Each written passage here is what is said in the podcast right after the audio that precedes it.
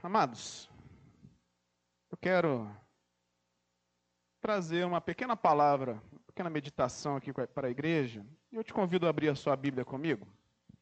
Em Mateus, capítulo 9. Mateus 9, 16 e 17 apenas. Diz assim a palavra do Senhor: Ninguém põe remendo de pano novo em roupa velha porque o remendo tira um pedaço da roupa e o buraco fica ainda maior. Não se põe vinho novo em odres velhos, porque se alguém fizer isso, os odres se rompem, o vinho se derrama e os odres se perdem. Mas põe-se vinho novo em odres novos, e ambos se conservam. Até aqui uma palavra de oração. Nosso Deus Pai, fala conosco, Senhor, por meio da tua palavra. Nós assim te pedimos em nome de Jesus. Amém. Nós estamos diante do antigo e do novo, do que já aconteceu e do que está para acontecer. O que, você está falando, pastor? Nós estamos encerrando um ciclo este ano. Estamos às beiras, às portas de um novo ano. E diante disso, certamente as expectativas para alguns se multiplicam. A gente começa a vislumbrar o futuro, alguns com tanta expectativa e esperança, com os olhos de fé e de alegria e de realizações, outros nem tanto. Mas a palavra de Deus aqui, ela nos traz uma reflexão que importa. Importa porque a sabedoria bíblica diz para nós lá em Provérbios que assim como o homem se imagina em sua mente, ele o é. O que é que a Bíblia está falando para mim e para você? Que por vezes nós criamos falsas imagens a nosso respeito ou a respeito da nossa própria condição e família, da onde a gente está inserido e de alguma maneira nós andamos nessa direção ainda que inconscientemente. Porque nós somos dirigidos por aquilo que enche a nossa mente e o nosso coração. Aquilo que enche a nossa mente e enche o nosso coração dirige os nossos passos. Portanto, olhar para o conselho da palavra de Deus é compreender que diante de tantas incertezas quanto ao futuro, diante de tantas coisas imprevisíveis que virão diante de nós, no próximo ano que entrará, se nós não tivermos convicções, se nós não tivermos certezas, nós seremos como um barco à vela que não tem vela, que está à deriva, ao sabor das ondas. Mas nós precisamos ser muito mais do que isso. A nossa vida precisa se parecer com um navio. No navio tem um capitão, no navio tem um leme, no navio tem o timão, onde o timoneiro está ali e ele está guiando o navio para onde ele quer que ele vai. Nesse caso, nós não somos o guia da nossa própria vida. Quem é o guia da nossa própria vida? Deus precisa ser o guia da nossa vida. Nós precisamos colocar o Senhor no centro de comando, na cabine da nossa vida, se é que você entende essa alegoria, para que Ele possa dirigir os nossos passos. Certamente, olhando para trás, vocês ouviram ainda há pouco aqui é, dois irmãos que trouxeram testemunhos. Mas, se eu perguntasse assim, quem teve desafios aqui quer compartilhar os desafios? Eu não vou dizer que todo mundo viria, porque tem gente que vai ficar acanhado de falar na frente, só por isso. Mas não que não tenha tido desafios. Certamente os desafios aqui se acumularam ao longo deste ano. A verdade é que um ano que a gente cria um monte de expectativas, algumas delas de fato se realizam, mas ele traz algumas surpresas desagradáveis. Nem tudo que a gente planejou vai a termo. Algumas dessas coisas se frustram, não chegam ao final ou sequer acontecem. A verdade é, como anda o nosso coração e a nossa mente para viver tudo aquilo que nós não sabemos que temos para viver no próximo ano. E aí a palavra de Deus traz conselhos simples, e eu quero aqui brevemente falar com você sobre eles. A primeira coisa é saber que ter uma vida guiada por Deus significa que nós temos oportunidades incontáveis em Deus. Quando um novo ciclo inicia, e aí eu não estou falando só de um novo ano, mas um novo dia, um novo mês, e óbvio, um novo ano. Cada vez que a gente inicia um novo ciclo no Senhor, nós temos oportunidades para fazer progressos, para apresentar melhorias, e eu estou falando pessoal, tá? Pessoalmente a gente tem esta oportunidade. E o texto que você leu comigo, se sua Bíblia ficou aberta, no versículo 16, Jesus está falando ali com os judeus que estavam apegados às suas tradições do passado e tudo que eles aprenderam ao longo de toda a sua jornada.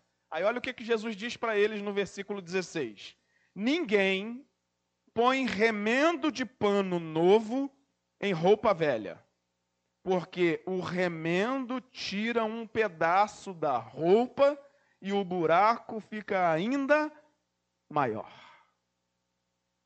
Você provavelmente, não sei se você é esta pessoa, mas você já ouviu alguém que diz assim: Ah, mas o meu pai fazia assim, a minha mãe fazia assim, todo mundo lá em casa sempre fez desse jeito.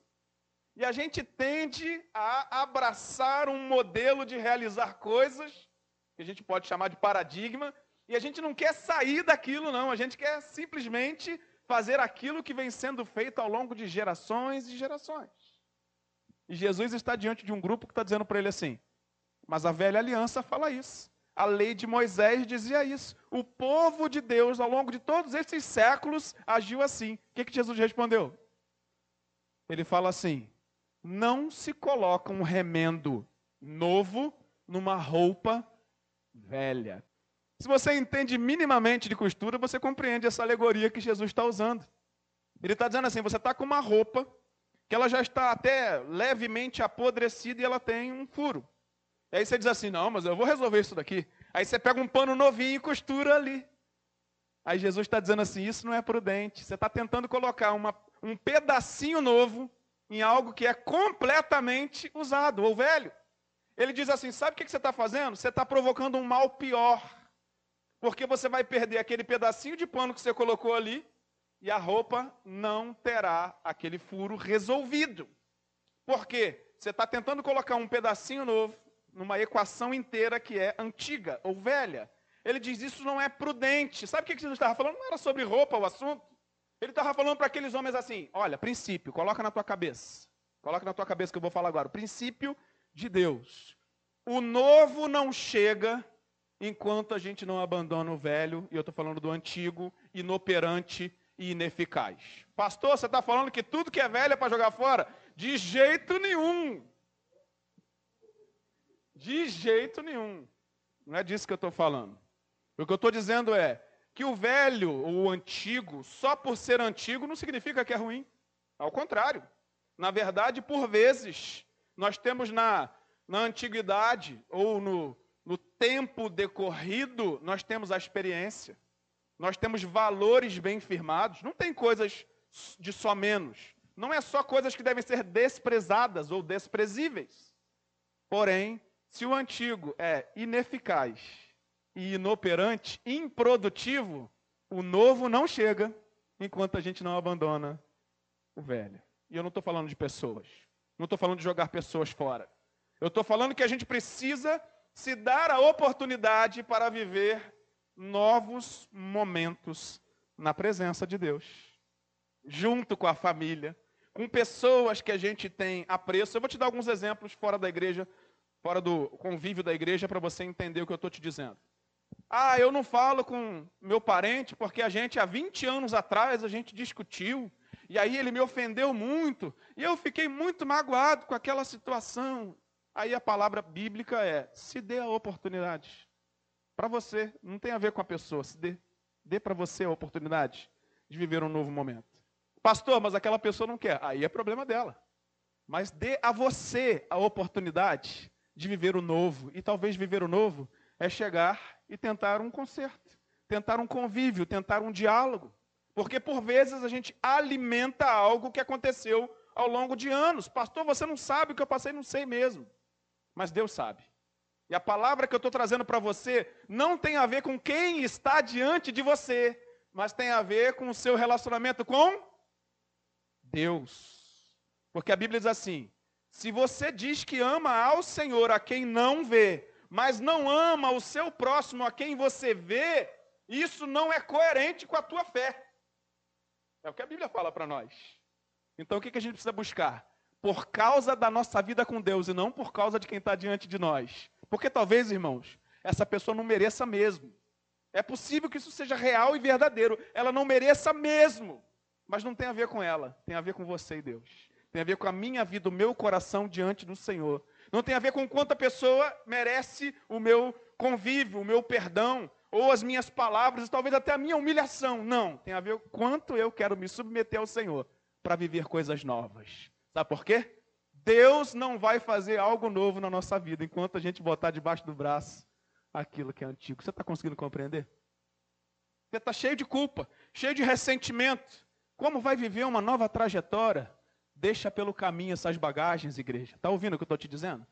Deixa esse fardo pesado que às vezes a gente coloca sobre os ombros de ressentimento, de culpa, de falta de perdão, de erros que fizeram contra nós ou nós contra alguém, irmão, larga esses fardos pelo caminho. Se permita viver um novo tempo na presença de Deus.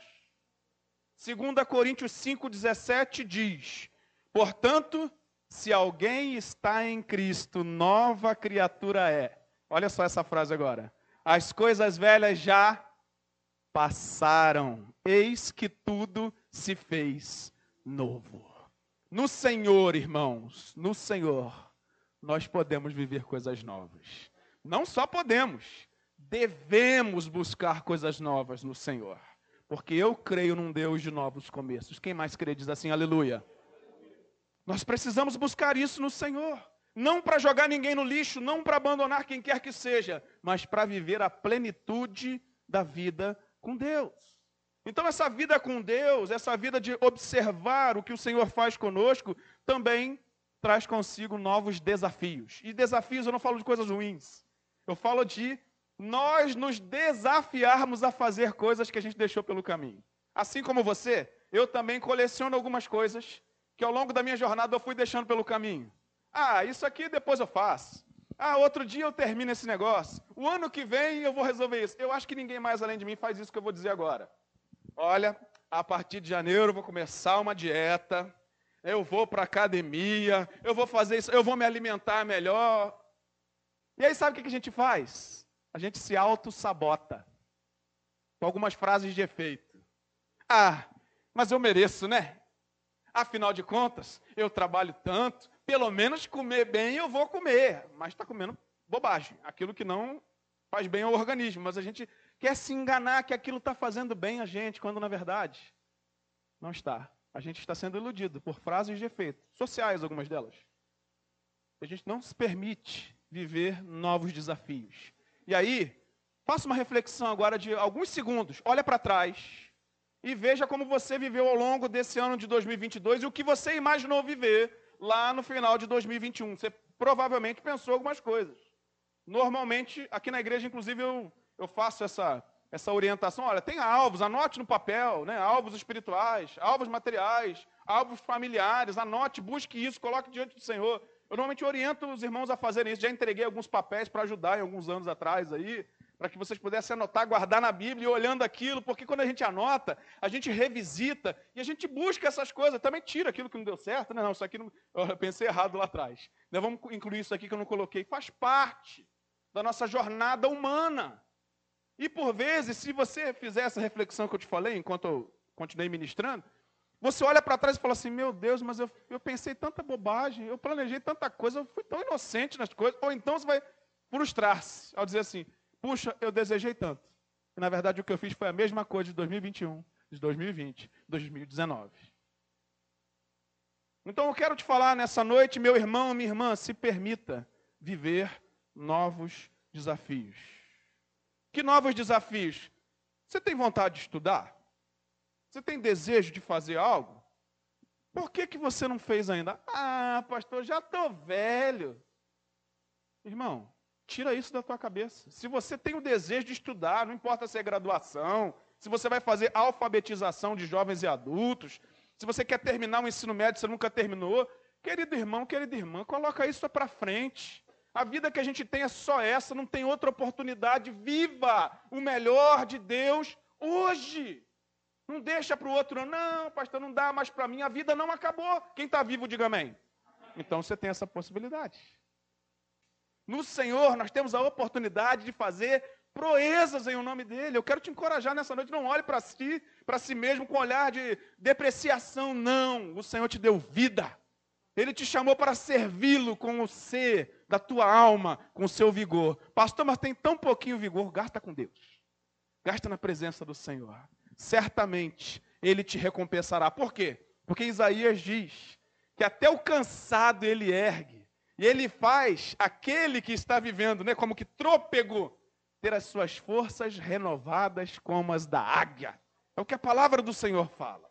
E a gente precisa ter isso dentro do nosso coração. Então, pastor, eu tenho dificuldade de ler a Bíblia. Ah, pastor, não consigo ler a Bíblia. Então, ótima oportunidade para você começar de novo. Tente dentro dos seus limites, irmãos. Não é para ler a Bíblia toda, toda seis vezes em um ano. Começa tentando ler os evangelhos. Tenta ler ao longo de um ano inteiro, né? Mateus, Marcos, Lucas e João, ou talvez Atos, cinco livros. Divide isso pouquinho em pouquinho, vai lendo devagar, irmãos. Não coloque metas inalcançáveis, porque isso vai colaborar com o seu fracasso. Você conhece os seus limites, faça aquilo que está ao teu alcance só não deixe de fazer. Pastor, eu tenho tanta dificuldade de orar. Ah, pastor, eu fico em casa e aí me dá aquele sono. Você sabia que tem culto de oração aqui? Vem para cá, vem dormir na igreja então.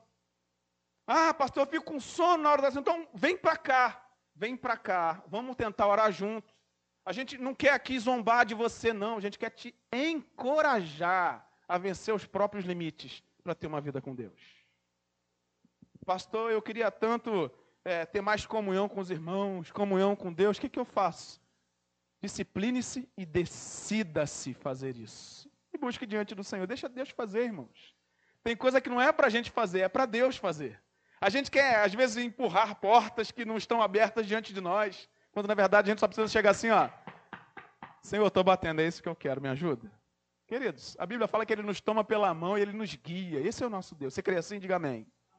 Então, queridos, diante do Senhor, coloque para si mesmo essas, esses desafios e aprenda a aproveitar essas novas oportunidades. Eu vou dar uma palavra aqui endossando o que o Rafael falou ainda há pouco em seu testemunho.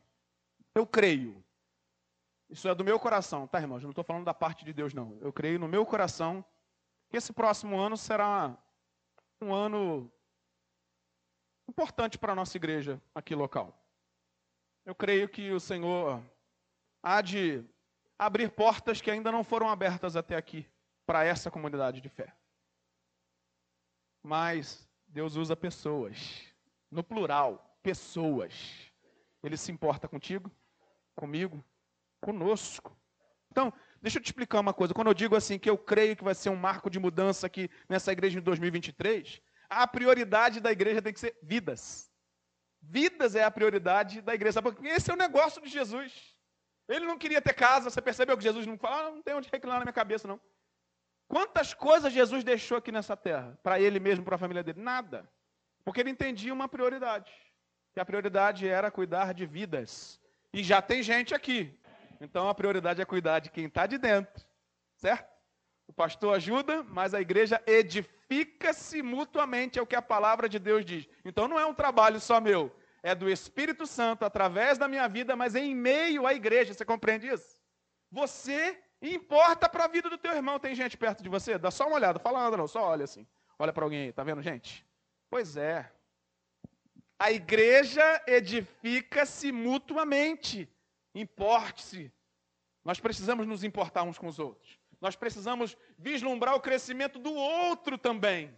Puxa, o Senhor está fazendo coisa na minha vida, Ele está me alegrando, Ele está trazendo tanta coisa, meu irmão está lá borocochô e eu não estou nem aí, porque eu estou aqui vibrando. Não pode. Nós precisamos buscar esse, essa edificação mútua da igreja. Então, essa edificação da família de fé precisa ser uma prioridade, uma busca constante. Porque o negócio de Jesus tem a ver com vidas. gente restaurada, gente salva, gente sendo batizada. Amém, igreja? É o nosso trabalho. É claro que é o Espírito Santo que faz, né, irmãos? Mas é o nosso trabalho. Nós temos que buscar isso no Senhor. No meio da igreja tem gente que não foi batizada, então essas pessoas precisam ser discipuladas para passar pelo batismo. E aqueles novos convertidos que chegam, esses também precisam ser discipulados para que daqui a pouco passem pelas águas de batismo. Tem que ser um negócio da igreja. Tem a ver com pessoas, com vidas restauradas, redimidas na presença do Senhor. Eu te pergunto: o que você pretende fazer com as oportunidades que Deus te dará no próximo ano? Deixa eu só te dizer uma outra coisa. Diante de tantas possibilidades positivas, nós não podemos nos esquecer que no meio de tanta coisa agradável, como um sanduíche, nós temos ali algum misturado umas coisas desagradáveis que vão vindo ao nosso encontro. Algumas delas, fruto da nossa própria semeadura. A gente vai passando pelo caminho e falha na hora de semear. E a Bíblia fala que aquilo que o homem semear, isso também ele vai colher. Não é isso que a Bíblia fala? Mas algumas dessas coisas, a gente não intervém, a gente não semeia, mas cai no nosso colo. Quem mais já passou por isso? Fala, meu Deus, mas eu não fiz nada. Jesus, eu não estou semeando isso. Eu estou semeando outra coisa, estou semeando honra, eu estou semeando bênção, eu estou semeando obediência e santidade. Olha quanta turbulência na minha vida, Senhor. Pois é, porque nem sempre as situações desagradáveis que nos acometem são fruto da nossa semeadura, mas é de fato a palavra do Senhor que diz assim, ó: No mundo vocês vão passar por muitas aflições, mas tenham bom ânimo, porque o Senhor venceu o mundo. Versículo 17 diz assim: Não se põe vinho novo em odres velhos, porque se alguém fizer isso, os odres se rompem, o vinho se derrama e os odres se perdem. Mas se põe vinho novo em odres novos, e ambos se conservam. Queridos, nós vamos estar diante de situações que vão nos confrontar e elas precisarão de ser solucionadas. Aí tem duas posturas que a gente costuma assumir diante de um problema: fugir dele e imaginar, se enganando, que eles vão se resolver sozinhos. Não, deixa esse negócio aí. O tempo resolve todas as coisas. Engano. Há coisas que o tempo não resolve. Nós temos que tomar algumas atitudes. Segundo, alguns vão para cima do problema, mas ao invés de resolver, dirigidos por Deus, dirigem na força do próprio braço. E a Bíblia fala que aquele que discerne as coisas espiritualmente, age espiritualmente. Mas quem discerne carnalmente, também resolve carnalmente. E quando a gente começa a resolver as coisas na força do nosso braço, é como se a gente dissesse para Deus assim: deixa comigo, eu sei o que eu estou fazendo, fica na tua aí, deixa que eu resolvo. Eu não estou dizendo com isso que a gente não deve assumir as nossas responsabilidades. Sim, temos de assumir as nossas responsabilidades, mas temos de ser dirigidos pelo Senhor. Sabe aquela palavra que diz que a resposta certa dos lábios vem do Senhor? Sabe o que a Bíblia diz antes? O coração do homem pode fazer planos mas a resposta certa dos lábios vem do Senhor. Você percebeu aí a parceria? Percebeu? O homem fazendo plano. Percebeu? O homem pode fazer planos, mas a resposta certa dos lábios vem do Senhor. Então, o nosso coração deve planejar, sim ou não? Sim. A gente deve olhar para uma situação e dizer assim: olha, eu acho que eu tenho que fazer assim. Mas Provérbios vai dizer assim para nós: olha, submetam ao Senhor os vossos planos para que eles deem certo. Não é para ele abençoar o que eu quero fazer, é para ele dirigir o que eu tenho para fazer. Sabe o que a gente aprendeu a orar? Senhor, abençoa-me para que eu consiga fazer isso assim, assim, assim, assim. explicando para Deus, né, como é que a gente, a gente, quer que ele faça. Senhor, você faz assim, assim, assim, tá bom, Senhor? Você abençoa isso que é isso que eu quero, tá bom, Senhor? Não é essa a oração correta. A oração correta é: Senhor, eu até desejo isso. Eu vou expor para o Senhor com sinceridade o meu coração, mas dirige os meus passos eu quero fazer a tua vontade. E se o Senhor disser que não, eu vou até relutar. Mas eu não quero ficar ali cambaleando, tentando lutar contra Deus. Porque ninguém que luta contra Deus vence. porque Deus é sempre poderoso e vencedor. Seremos confrontados, irmãos, teremos barreiras e talvez alguns sejam até acometidos por tragédias. Queridos, nós temos que ter o nosso coração bem firmado no Senhor, porque o salmista diz assim: o coração bem firmado no Senhor não se atemoriza diante das más notícias. As más notícias chegam, as tragédias podem chegar na nossa casa, na nossa família. E isso certamente vai causar dor, talvez luto e talvez tristeza. Mas diante disso tudo, eu quero ler um último texto com você. Abre comigo, e aqui a gente vai fechar. Romanos, capítulo 8. Versículo 28 em diante. Romanos 8, 28 a 39. Romanos 8, 28 até o 39. Se você encontrou, diga amém. Diz assim: Sabemos que todas as coisas cooperam para o bem daqueles que amam a Deus, daqueles que são chamados segundo o seu propósito. Porque aqueles que Deus de antemão conheceu, ele também predestinou para serem conformes à imagem de seu filho, a fim de que ele seja o primogênito entre muitos irmãos. E aos que predestinou, a esses também chamou. E aos que chamou, a esses também justificou. E aos que justificou, a esses também glorificou. Olha o 31 agora. Que diremos então à vista dessas coisas? Se Deus é por nós, completa aí aquele que não poupou o seu próprio filho, mas por todos nós o entregou. Será que não nos dará graciosamente com ele todas as coisas? Quem intentará acusação contra os eleitos de Deus? É Deus quem os justifica. Quem os condenará? É Cristo quem morreu, ou melhor, quem ressuscitou, o qual está à direita de Deus e também intercede por nós. Quem nos separará do amor de Cristo? Será a tribulação? Ou a angústia? ou a perseguição, ou a fome, ou a nudez, ou o perigo, ou a espada? Como está escrito: Por amor de ti somos entregues à morte continuamente, fomos considerados como ovelhas para o matadouro. Em todas estas coisas, porém, somos mais que vencedores por meio daquele que nos amou. Porque eu estou bem certo de que nem a morte, nem a vida, nem os anjos, nem os principados, nem as coisas do presente, nem do porvir, nem os poderes, nem a altura, nem a profundidade, nem qualquer outra criatura poderá nos separar do amor de Deus que está em Cristo Jesus, nosso Senhor. Queridos, certamente desafios virão, mas que o nosso coração esteja bem firmado no amor de Cristo Jesus. Não está dizendo quem, nos, quem é que vai separar você do teu amor por Cristo, não. Está dizendo quem nos separará do amor dele por nós. Nem a tribulação, nem a angústia, nem qualquer outra coisa pode nos separar do amor de Cristo derramado sobre as nossas vidas. Que essa palavra enche o teu coração. Que essas verdades inundem o nosso ser, edifiquem a nossa alma para aquilo que estamos para viver na presença de Deus no próximo ano. Que Deus te abençoe. Vamos orar? Feche seus olhos. Deus bendito e santo, glorificamos a Ti e te exaltamos, Senhor, por essa oportunidade que tivemos de ouvir a ministração da Tua palavra, de sermos, Senhor, advertidos e encorajados, estimulados a uma vida de dependência, Senhor, e, e direcionamento do alto. Ser conosco.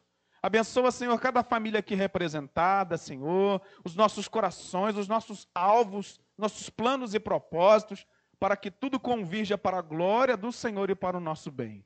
Toma, Senhor, as famílias em relação à saúde, em relação, ó Deus, aos desafios que cada um tem enfrentado e que o teu bem seja derramado sobre o teu povo. É a nossa oração em nome de Jesus. Amém e amém. Que Deus te abençoe.